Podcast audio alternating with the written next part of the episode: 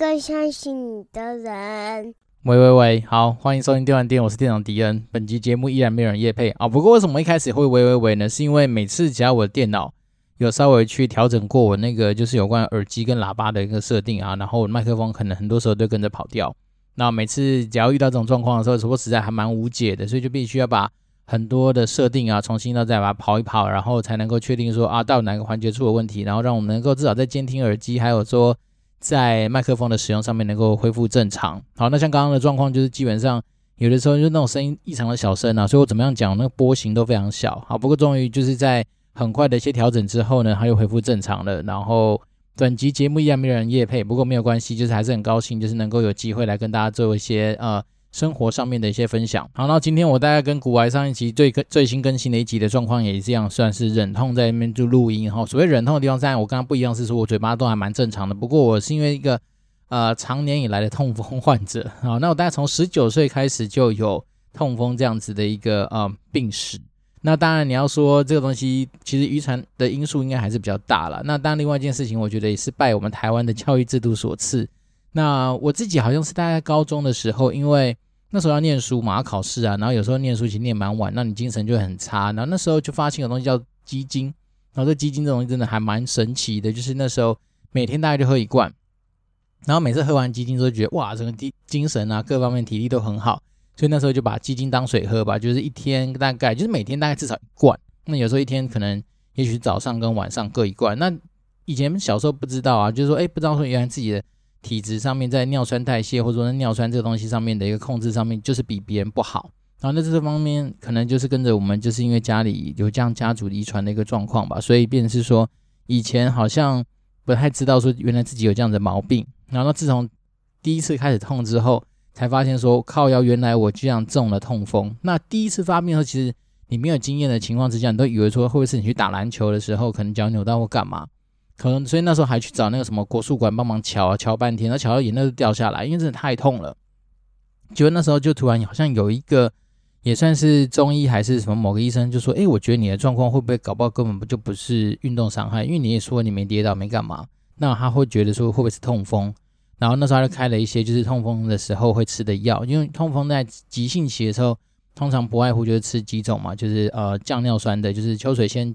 碱片或者秋水仙素。”然后搭配那个就是一些痛呃止痛药，那当然有的医生比较好，可能会开一点就是胃药啊，就让你在整个过程里面比较舒服一点。因为秋水仙碱片它的一个最大的副作用就是你吃的基本上就是会拉肚子。那早期很多人以前比较错误的观念就是说啊，你一定要吃到拉肚子才会好。其实现在没有了，其实大部分现在都是说你在急性期的时候，因为每一个人每一次他这种状况其实都蛮不一样的，所以他就是说你只要吃到不会痛。基本上就可以不要吃了，因为基本上急性期，它透过秋水仙这个东西去是，其实简单来说就是降低你在那个发炎上面的一个反应，哦，它大概是这样子。那这个东西从我十九岁以来就这样一路陪伴我到现在。那我最近这一个月发作的频率跟次数其实蛮多的。那我今天又花了时间在录音之前去看了一下医生，那我跟医生讨论这件事情，那医生就看了我说，哦，因为可能。大概一个多月前，快两个月前吧，就是听了另外一个医生的建议，想说开始去服用所谓的那种慢性处方签的长期用药。所谓的慢性处方签长期用药，就是说，诶，它可能可以慢慢的去调理我的有关于尿酸这件事情上面的控制。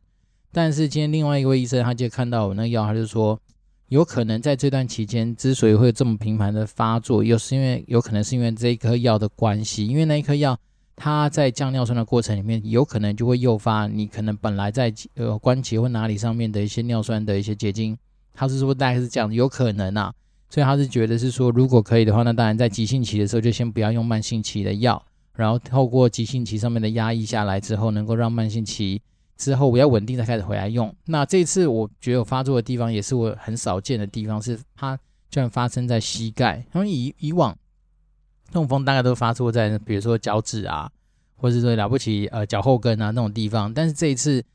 嗯，就是自从真的开始用了那个慢性期的药之后，有些地方我以前从来没发作过的地方，这最近都开始一一跑出来。像前几个礼拜吧，在两三个礼拜前是右的脚的膝盖，然后今天是在左脚的膝盖。然后呢，发作在膝盖其实很不舒服，因为我记得昨天晚上我好像只要躺着你脚怎么样摆都不是一个很正确的的位置。那痛风以前很多人开玩笑，他说之所以叫痛风，其实就是因为连风吹都会痛啊。那你把它想象成，因为它就是在你体内一个自主发炎的一个反应。好，所以它基本上跟你什么姿姿势啊、角度没有关系，它就是某一个点，然后那个点的关节就是在疯狂的发炎。所以呢，呃，今天呢、啊，从其实这个周末开始就不太舒服，然后今天算是比较严重，然后甚至我在上班的时候就摸我的那个膝盖，你就觉得，诶，左边的膝盖明显就是比较烫，然后就感觉有个东西好像在那边发热一样。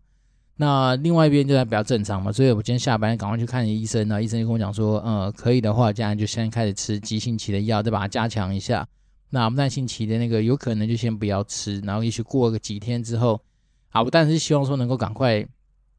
赶赶快让他那个发炎反应能够压下来，因为痛风它在过程中其实很不舒服。那痛风除了说风吹就会痛的得到这个名字之外，那其实痛风还有人说它就是来无影去无踪，所以它有可能说你可能来的时候超级痛，但是你只要药吃了，把它压下去之后，搞不好它不到一天就有可能就突然哎你就觉得哎好像好了，所以这个东西也是蛮神奇的，但是。之所以我那时候会想打算说要去做一个长期用药上面的一个安排，其实也就是怕说它以后啦，因为很多人说尿酸这样高高低低啊，其实对你的肾脏负担其实比较大。那我就是怕说，诶，会不会对我的肾脏在老的时候会产生一些困扰或者是一些问题？所以我才想说，那可以的话就是趁年轻嘛，反正毕竟今年要当第二小孩的爸爸，那总是身体要再更加的照顾。所以我就很多跟医生讨论一下，说针对于长期用药这件事情上面来控制，因为。医生是有明白讲说，当然很多人都会说啊，痛风一定有痛风饮食上面的注意啊。对，那我自己觉得我也还算是呃蛮避开一些痛风上面需要去避开的一些食物。可是呢，我就发现说，其实这种东西对我来讲好像效果没有很大。那我觉得真的是没有办法的话，就是要寻求医疗上面的一些协助嘛。那毕竟可能我的体质天生就是跟人家稍微有点不一样。好，那以前人说痛风，其实在早期古时候基本上。好像很少人会有这样的病，所以以前痛风又有另外一个别名叫做皇帝病。哈，那你为什么说哦，我那么懂痛风？其实一方面也就是因为小时候其实因为从十九岁开始就有这样的状症头嘛。那以前念书的时候，其实就是你会花点时间去查一下，说到底痛风是什么东西。所以那时候我花了一些时间去了解一些痛风的可能性啦。那所以你说这几十几年下来，大概都是在饮食上面啊，就是会特别留意去有些东西不要吃。可是没想到，其实我就会发现它。并没有办法得到很明显的改善，所以最后才决定说，那跟医生讨论一下有没有比较适合我的一个医疗计划，大概是这样。那当然，如果说你现在本身是一个痛风患者的话，我倒是觉得说真的，如果说在你今天饮食都已经控制的情况之下，都还没办法有效改善的话，那好像其实饮食控制在痛风的整个呃控制上面，也许大概也就占三成到四成左右的一个功效而已，大部分百分之七八十还是因为。主要是呃体质的关系，因为有些人可能天生会产生比较多的尿酸，或者说天生对于尿酸的代谢上面就会比较有些障碍。好，先说尿酸跟尿液没有关系，尿酸是血液里面的某一个成分，所以基本上每次去测尿酸的时候，都是去做一些呃血液上面的抽血检验。好，我们今天这一集不是主要在讲那么多痛风的知识或常识，只是说如果说啊、大家真的跟敌人一样 有这样子怪毛病的话。那当然就还是去面对它，然后寻求一个比较适合你自己的一个呃做法啦。那我是觉得说，其实保持运动啊，然后饮食控制啊，那当然是搭配一些就是医生建议的一些做法，其实是 OK 的。那只是我现在真的还是蛮痛的，因为就把脚放在那边，他那个膝盖就是红红肿肿的，然后跟个米糊一样大吧。那我也不知道，反正药已经开始吃了，那就希望说他能够这呃真的能够赶快就是缓解他的症状。好，然后今天这一期的话，我想说跟大家聊一个我最近看到的一个算是朋友他们的一些产品上面在行销上面遇到的一个案例跟故事。好，那我想说借由这样的东西来稍微跟大家分享一下，说如果真的有在做做行销的人遇到这样的状况呢，一些实务上面的方向，你可以去做哪些的参考。好，那这个案例简单来说就是一个外广，呃，就是外招的广告，就是那种大型户外大型看板上面的资讯的一个错误。好，它那个那个产品主要是一个呃，它叫做活力定的东西，它就是一个大家先想把它想象成是说它的那个外招上面就有一个瓶子，然后瓶子旁边有搭配一些他们就是想要去宣传的一些数字。好，那上面就写的第一名的什么东西，然后在下面它就写了一个叫做狂卖呃狂卖一万两千颗，然后在什么热销两千瓶。那另外一边就是 QR code，然后 QR code 上面就写了说。最多 CEO 实名认证的呃保健品，好，就这样子。然后呢，这时候就有一个呃，反正他说他，我看我朋友他们都很开心嘛，想说哇，第一次有机会买到，比如说呃户外大型看板这样的广告，然后好像是在台中捷运站吧，某个捷运站，然后在金钱豹对面的一个呃，算是广告墙，蛮大的，真的蛮大，蛮。我到时候会把他那个照片，如果可以的话，就放在粉丝团给大家去参考。然后呢，他那时候上面的话的状况就是，诶，大家有没有注意到说一万两千颗，然后搭配两千瓶，代表一瓶才六颗。好，那时候好像就有一个网友吧，还是一个社团，叫做什么路边观测站。那他们很酷的那个社团，就是专门会去找到一些实际上，哎，他们看到一些有趣的东西，所以他们就说，哎，一瓶才六颗，那到底这六颗是大力丸还是什么样的仙丹？好，好像不便宜这样子。然后呢，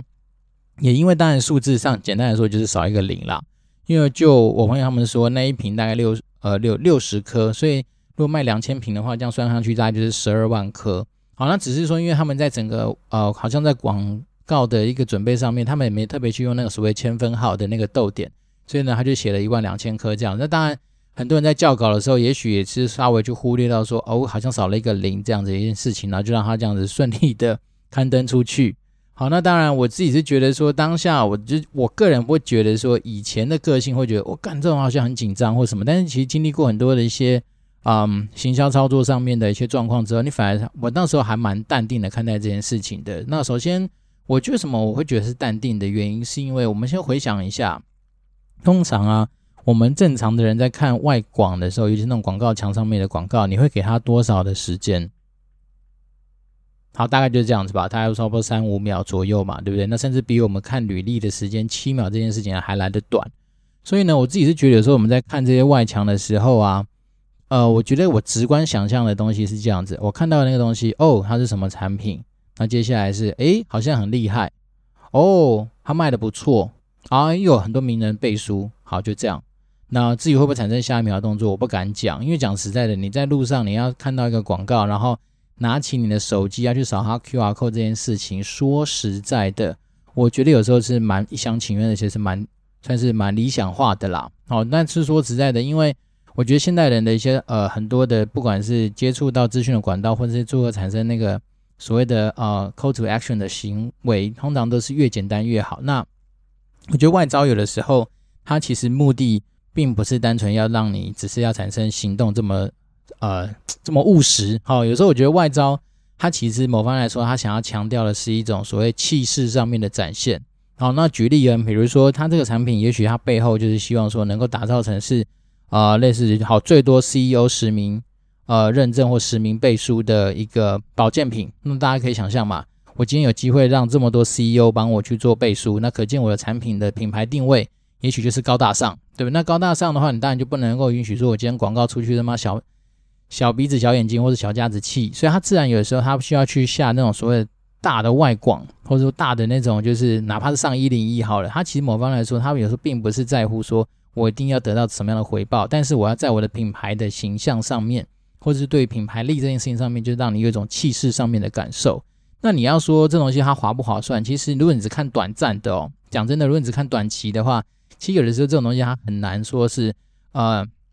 CP 值很高的一个选择。然后原因就是因为它有时候打的是那种品牌的力量，或是说品牌的一个曝光嘛。那这种东西，尤其是我们刚刚讲的两个字叫气势，气势这种东西它是很难以量化的，对不对？那如果说你今天要打造这个品牌更长远的一个经营，这种东西的投资，也许我觉得来说它都是必要，而且它确实是跟着你所谓的品牌策略去走的一环。好，那只是那时候我会特别想要提出来这件事情，就是因为我觉得，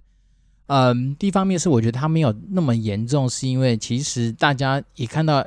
就算是一万两千颗好了，也会觉得说，干，那就是一个我想告诉你说我卖很多这样子的一件事情嘛。那当然，你说正常会画面算算有几颗，然后一瓶等于多少颗？其实说实在的，我觉得也真的是太务实了啦。然后因为实际上我们说实在的，真的不太会你花那么多的心思跟心力去计算上面的那些数字。那我们只是知道说，哦，好又是一个蛮厉害的、蛮多人买的，而且狂销两千瓶这样子的一个呃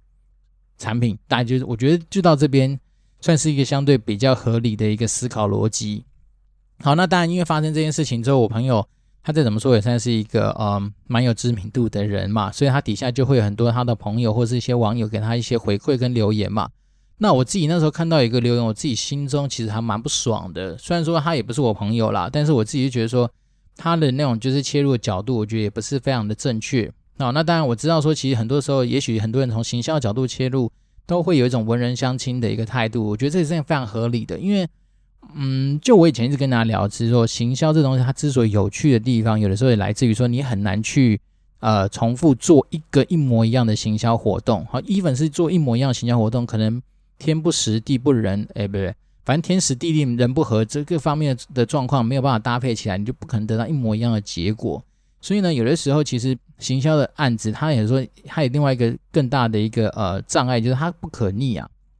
所以呢，我觉得有时候很多人行销人他们会去为了捍卫自己，好像自己在某方面来说有一定的一个呃地位，好，或者是说他讲出来的东西可能会被大家给认可，所以会有那种文人相亲的态度。我觉得这件事情蛮正常的，但是。你要文人相亲也可以，但是你在过程里面，你提出来的东西要合理呀、啊。好，然后那时候那个那个老兄吧，他就这样讲，他就说：“哦，低级的错误。”然后当然我们知道，其实你少一个零这种东西，它确实是蛮低级的啦。那他他后面补充说什么？一个几百万的行销案，在公司内部一定会很多人审啊，审审审，所以这肯定是公司内部什么管理阶层或是什么审批的流程，他妈一定出问题。我心想说，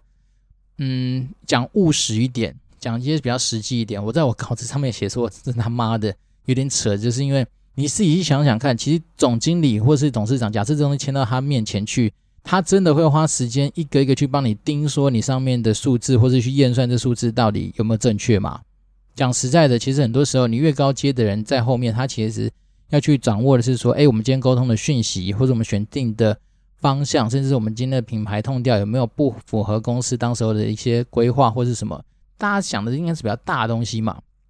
所以呢，我的我就觉得说，有的时候啊，其实真的是用结果来推这些东西，好像都很讲的很简单，就是说啊，这哪里有问题，然后很低级的错误或什么。好，那这是第一点。那第二件事情，我看到的时候更火大，他就讲说文宣方向也错。好、哦，重点的主力产品在三个月的蜜月期热销才大才在两千瓶，那所以这样算下来，营业额大概四五百万。然后老兄也算错，因为我自己算，他那瓶好像二三八零嘛，所以你都要卖两千瓶，大概就是四五百万左右。那老兄写了五六百万，好，然后就说，那就要花三百万去宣扬，这是个很外行的行销策略。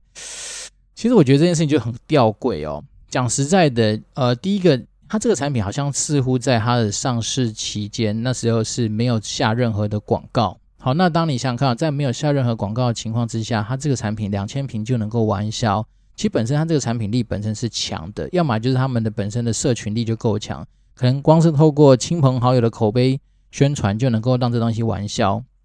所以呢，我一直常觉得说，有时候你说什么呃，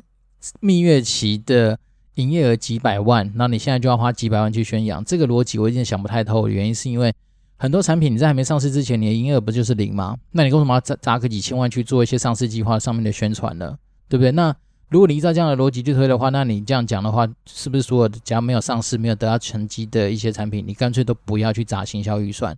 对不对？那我自己在想一件事，我们刚刚说的嘛，其实外招有的时候它是要做一个更长远的一个布局跟规划，然后再来是说，你看到我今天都没有打任何广告的情况之下，两千瓶就完销，那我今天花了三百万，我是不是可以对它有更多的期待？所以呢，我觉得与其你去用数字，好像感觉好像啊这边有数字，那边有数字，看起来好像很厉害的一个呃批判好了，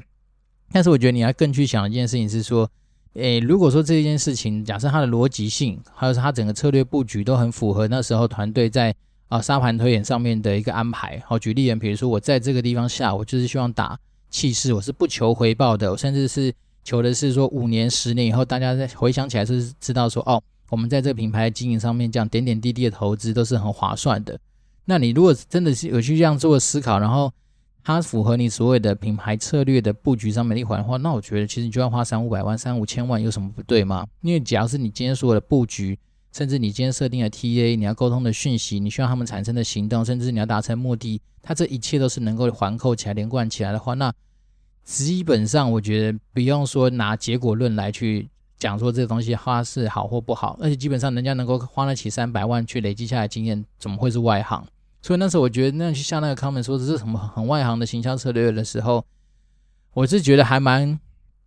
我觉得还蛮不爽的啦。我说我实在不爽的原因就来自于是说有些东西太过于武断之外，是你本身切入的点他妈你就在露下线，然后你在讲这些东西的时候就觉得很好笑。那我先姑且不管，因为我也不认识他，那我只是单纯就这些东西来说的时候，我就觉得有时候这有时候看到以前人在讲话的时候，然后尤其是那种。自以为自己好像可能是某方面的行销专家或干嘛，但是你拿出来的一些东西，就让他觉得是很容易被吐的感觉，我就很不爽啊。所以我那样说，那时候就。呃，我有花一点时间跟我老婆聊，说，哎，这我觉得很妙，哎，为什么会用这样的角度去切入？那当然也可能我自己讲的东西也太过于武断，也说不定。只是我在想一件事情是说，就我们以前操作过很多新品的一些经验，尤其是那种游戏新品上市的时候，讲实在的，那个有时候真的也是宝贝啊，因为你也不知道说你今天这个产品，你就要假设你今天设定了一个 TA，你设定了一些你想要去达的一些呃方向。甚至你可能代言人都跟着他走，然后你要不要走 TVC？你要不要走一些东西？这一切的一切都是规划好之后上了。那有的时候你说实在，他能够成功，我也不敢说是哪一个东西做的特别好而成功，因为通常一个行销计划你会做的事情会有百百种。好，那当然每一个当然它都会有它可能可以追踪的指标，但是这些指标能不能够环扣回说你今天实际上去购买你产品的人，或者实际上登录你游戏的人，这东西有还有很多的一些变数在里面。所以，我们那时候当然都只能说啊，如果说真的能够成功，有的时候也真是运气运气。那如果真的失败的话，你也没很难说你今天哪个东西做的一定不好。好，所以我觉得有时候很多人拿着结果然后那边开枪，我就觉得好了，不是说你今天结果好，你就是好棒棒，然后结果差就是很烂或是很外行。我觉得这东西都不太必要。尤其是你今天很多东西讲出来东西，我就会觉得说有点算是露下线了。那当然，我觉得低级的错误东西。未来有机会的话，一定要去避免嘛。那就我们以前其实说实在的，线上游戏产业蛮多时候，你光是那种登录数啊，然后玩家花费数，其实有时候都是呃好几十万、好几百万嘛。那有的就是像是营营业额各方面都破亿的。那我们在沟通上面，其实真的说实在，那个千分位号啊，就是千分位要漏要上一个逗点这件事情，其实我觉得它是一个蛮重要且蛮。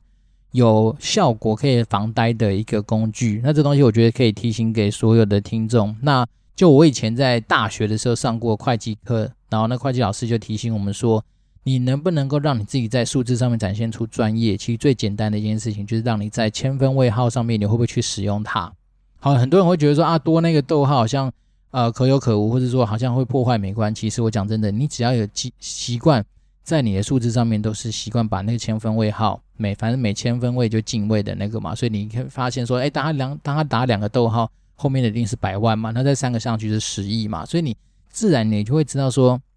你很容易掌握到那个数额它的等级在哪里。好，比如说像今天一万二跟十二万，其实你在那个千分位号一上去，你就知道说啊，干就差一个零。所以诸如此类的东西，我觉得它就是一个非常小，而且算是一个 CP 值很高的一个习惯啦。那这东西从我好像呃有记忆以来吧，就是在做营运以来，基本上只要在数字上面，我都会强迫自己去弄一个千分位号这样子的一个数字上面的表达。那我觉得这东西其实蛮蛮方便的，而且它真的就是一个习惯。那甚至说在你在做 Excel 的一些资料的时候，其实你就直接它那个逗号杆按上去，它答案就会跑出来啊。所以我觉得还蛮方便的。那当然有这个东西，我也回馈给我朋友的团队，我是说，其实它这个东西，我自己其实还是觉得说。这次少了这个零啊，其实没有这么样的大惊小怪，因为毕竟我就说外广对我来讲，呃，外招就是那种外强势广告对我来讲，它其实有时候就是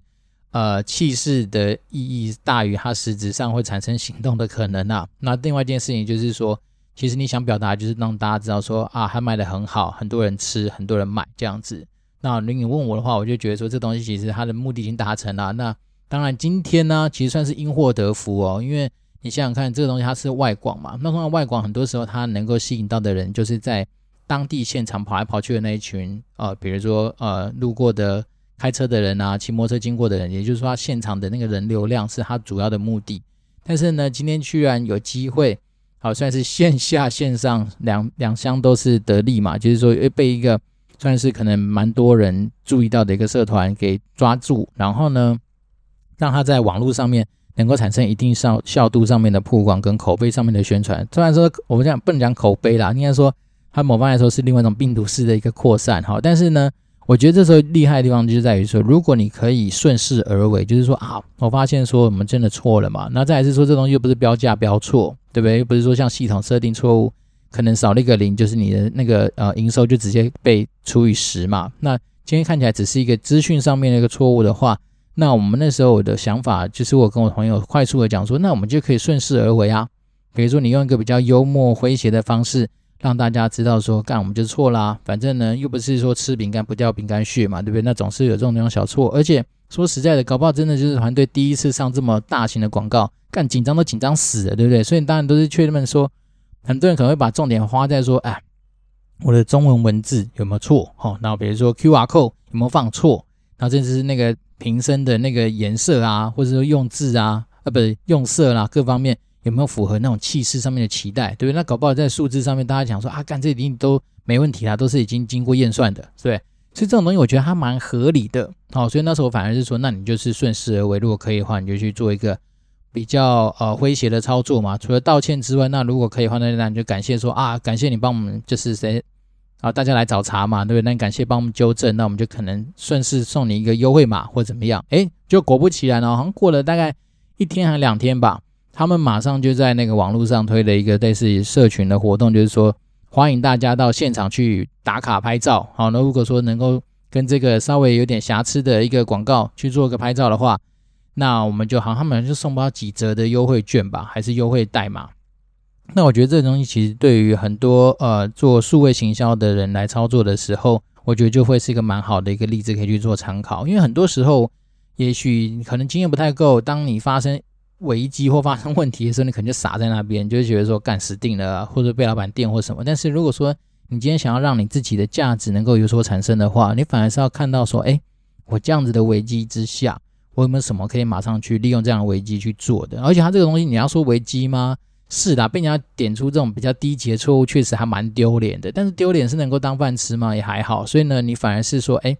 我感谢这个网友，那我感谢这个社团，因为他们让我能够产生到一些免费的曝光，那甚至你看到多少人因为这个东西这样当成这个案例来去做底下的一些讨论，那你也知道透透过演算法这件事情啊，它就可以把你这些讨论的东西给散播出去，那可能就有机会接触到你本来只是做线下广告上面所不见得接触到的人事物嘛，那我觉得这就是一个某方来说算是，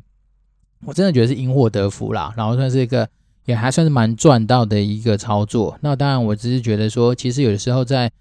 呃现在吧，尤其是对于很多人在网络用语上面使用，其实有时候越轻松越越诙谐，搞不好在那种无我经常说的无伤大雅的一些错误之下，搞不好这样子的操作来说，会比你就是呃一本正经的一定要去改啦。好像有些人，我觉得那时候有一个网友我觉得超赞的，他那时候就马上跟我朋友讲了一句话说：不要改，不要改，不要改，千万不要改。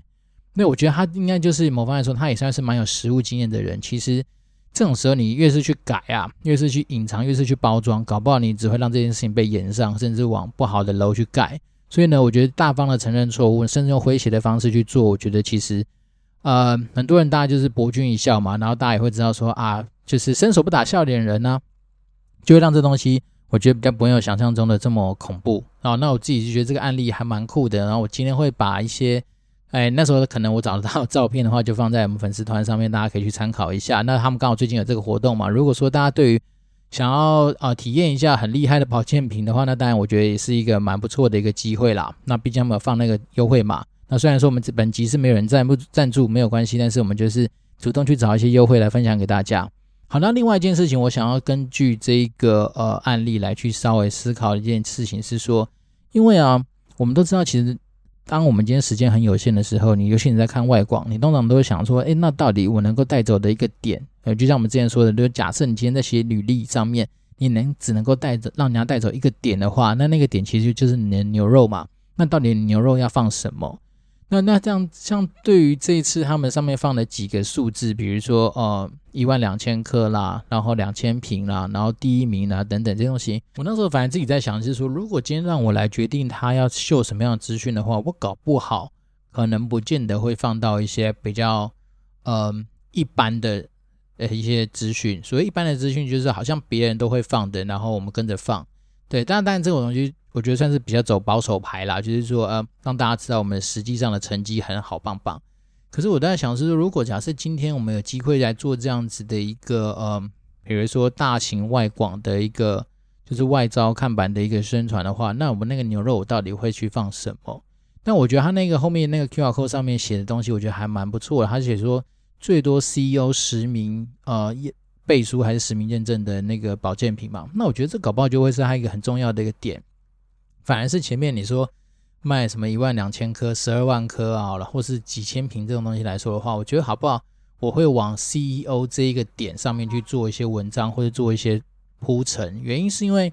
嗯，好，我们回到我们以前讲的什么，我们还是有搬课本嘛，就是行销管理学里面讲的是说，你总是要找到你的 USP 嘛，Unique Selling Point，就是你那个独特的卖点是什么。那如果说你今天这个东西的卖点只是呃狂销几瓶或狂销几千瓶，那今天其实很多讲实在的，现在房间呢、啊、有去上那种什么 Momo 购物台或东升购物台的一些呃保健品，好不好都可以做到这样子的一个程度。但是如果说你今天是能够主打出你真的有机会是让这么多 CEO 帮你背书，或或是真的很多 CEO 去帮你做一些呃认证的话，那我觉得这一点倒是我觉得我可能是我的话。我会让它就是稍微一致性啦，就是说我从呃瓶身的设计当然就没什么好改变，但是整个瓶身的一个露出，然后搭配的资讯，我就会环扣着 CEO 这件事情，然后反而是呃数字面这东西，我可能会把它当成是比较小的一些次标，次标中的次标吧，就是说你真的要要得到一些哦相对客观佐证的东西的话，我可能就把它当成是一个比较小角落的东西，把它放上去，但是我主打的，我可能就会让。呃，CEO 这东西被凸显出来，好，我只是单纯的说，就我自己在看到这个东西的一个反思，那我会觉得说，我可能会往这个方向去走去做。好，那我觉得这是一个真的是还蛮呃实物上面看到的一个案例，然后确实也就是活生生血淋淋的发生在我朋友身上。那这个东西大概从上个礼拜，忘记礼拜四还礼拜五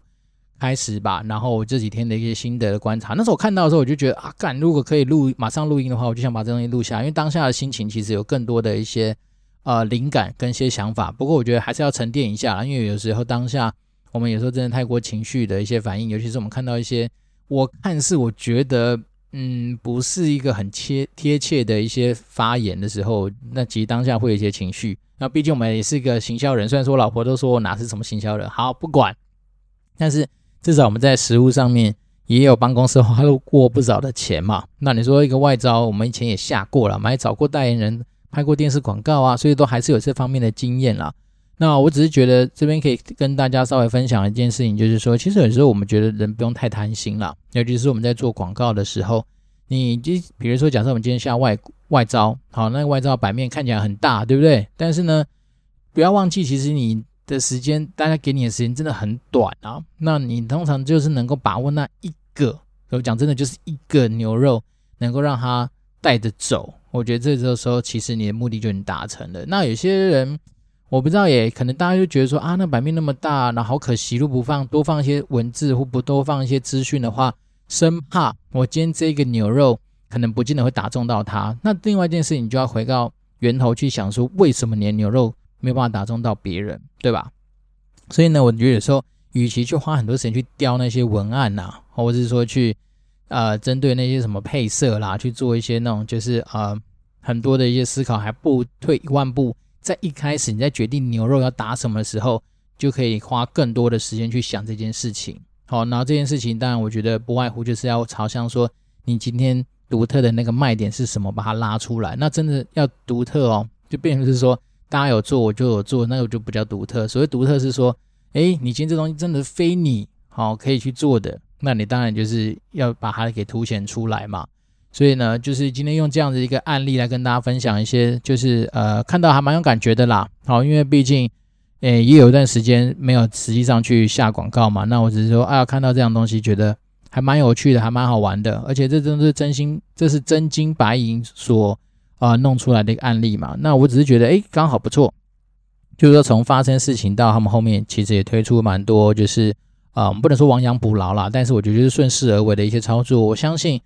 呃，应该产生蛮多他们就是一开始没有规划到的一些效益啦。那我觉得线下线上这样联动，其实本来就会是一个现在的人在操作行销上面可以去，呃，我觉得算是可以在更早之前就稍微去思考好的一些 campaign 上面的操作。因为现在其实蛮多人之所以都会觉得说要往所谓的呃数位媒数位行销或者线上操作去做，也是有它原因嘛。因为现在大家在看很多媒体的。一些习惯，或者是说效果、意效果上来说的话，其实你透过所谓的呃网络上，尤其是他们好像他们卖那个东西的管道也是透过官网啊，那你还不知道透过不管是手机或电脑去连，才有办法去做这些东西的购买，对吧？所以呢，有时候真的说实在的，你线下到时候你还是要有一个步骤让它导回线上。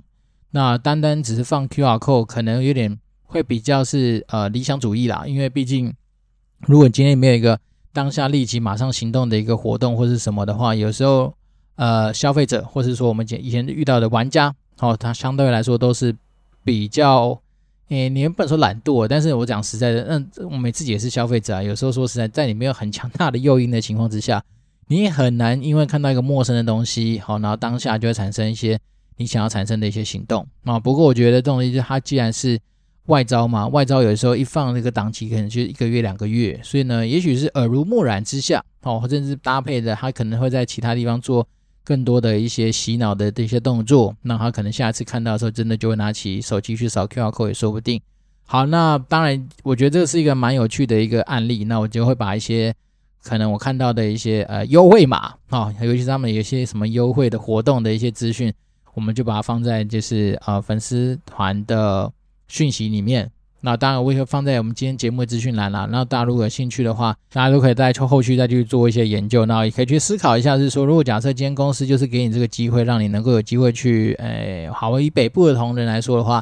假设你今天有机会去上那个中华钱柜外面的那个墙，好，那个墙一次放一次放一个月，然后那个金额大概其实就是三三百万吧，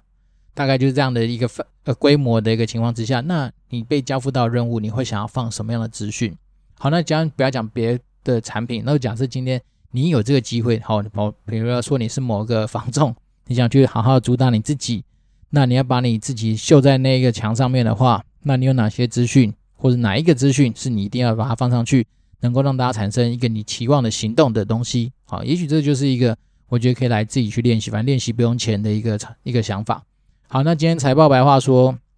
没有新的标的要更新，因为我觉得最近的市场。其实就是有赖大家去磨练一下那个对于比如说震荡中间的一些心性啦。那当然，我自己也今天有快速的，因为我听完股癌他最新一集啊，说他把那个什么 Teladoc，就是那个美股那家 Teladoc 有有呃减码蛮多的嘛。那我有稍微去快速的看了一下他的财报的体质，确实就还蛮鸡肋的，而且蛮烂的。那我自己是有持有，我自己也有持有 Teladoc 的一些呃投资，所以我慢慢的我我会发现说。我应该也会慢慢的去把它一些东西做一些整理啦，然后去投资在一些我相对我觉得要么是 ETF 哦，指数型的 ETF，要不然就是说我自己觉得一些不错的一些啊财务体制很稳健的一些公司，大概会是这样子。那当然最近就是呃天气方面来说的话就是热啊，所以呢我自己周末都已经开始开冷气啦。然后因为毕竟我们在汐止这种地方，如果说你不开冷气，单纯只是开窗，然后开电风扇的话，其实你会越开越热，因为汐止真的蛮湿的。所以你体感温度其实就是不舒服。那那当然，我觉得啊、呃，夏天到了，好，除了说就是要多补充水分，不要像迪恩一样，好，就是痛风发作。因为痛风发作的有个可能性就是你水分补充不够，那你可能血液浓度比较高的时候，它这个东西有可能就会犯。好，那对，今天确实还是忍痛把这个东西呃录完，但是我觉得就是他想把一个在实际上看到一个行销上面的案例分享给大家。那也希望说大家如果真的未来有机会有机会要去操作到这些呃行销的案子的时候，有哪一些大的原则，或者有些小的一些技巧可以去做参考？那我自己想的大方向的大建议，其实就是不用贪心，那就记得你自己的牛肉是什么。然后当然在操作的过程里面，诶，就是用一些方式去防呆啦。也比起你说什么，每次跟大家讲说你要小心呐、你小心再小心，干讲这东西，其实讲实在的，每次的状况都嘛不一样。而且很多时候说实在的，你接到行销案要出去，那个时间根本就比短的，你怎么样小心，对吧？所以呢，与其说提醒别人说小心这种就是心灵鸡汤式的一些服呃服务，你还不如就好好跟他讲说，你就打在数字上面，你就多打一些千分位号吧。然后利用这种东西来去防呆，我觉得会是一个不错的一个参考的一个项目。好，那今天也没有新的听众留言，那当然我私心还是很期待说，我们的听众可以给我一些五星吹捧，然后或者给我们一些实际上的一些互动跟一些啊、问题上面的交流都很好。对，那我们这边毕竟是电玩店救急直销商店，所以呢，就是不只讲直癌啦，也会讲讲说有关于行销上面我所看到的一些呃趣闻，或者是说一些我觉得值得分享给大家的一些故事。好，那我这边是电玩店，我是店长迪恩，那我们就持续保持联络了，祝福大家一个愉快的一周，拜拜。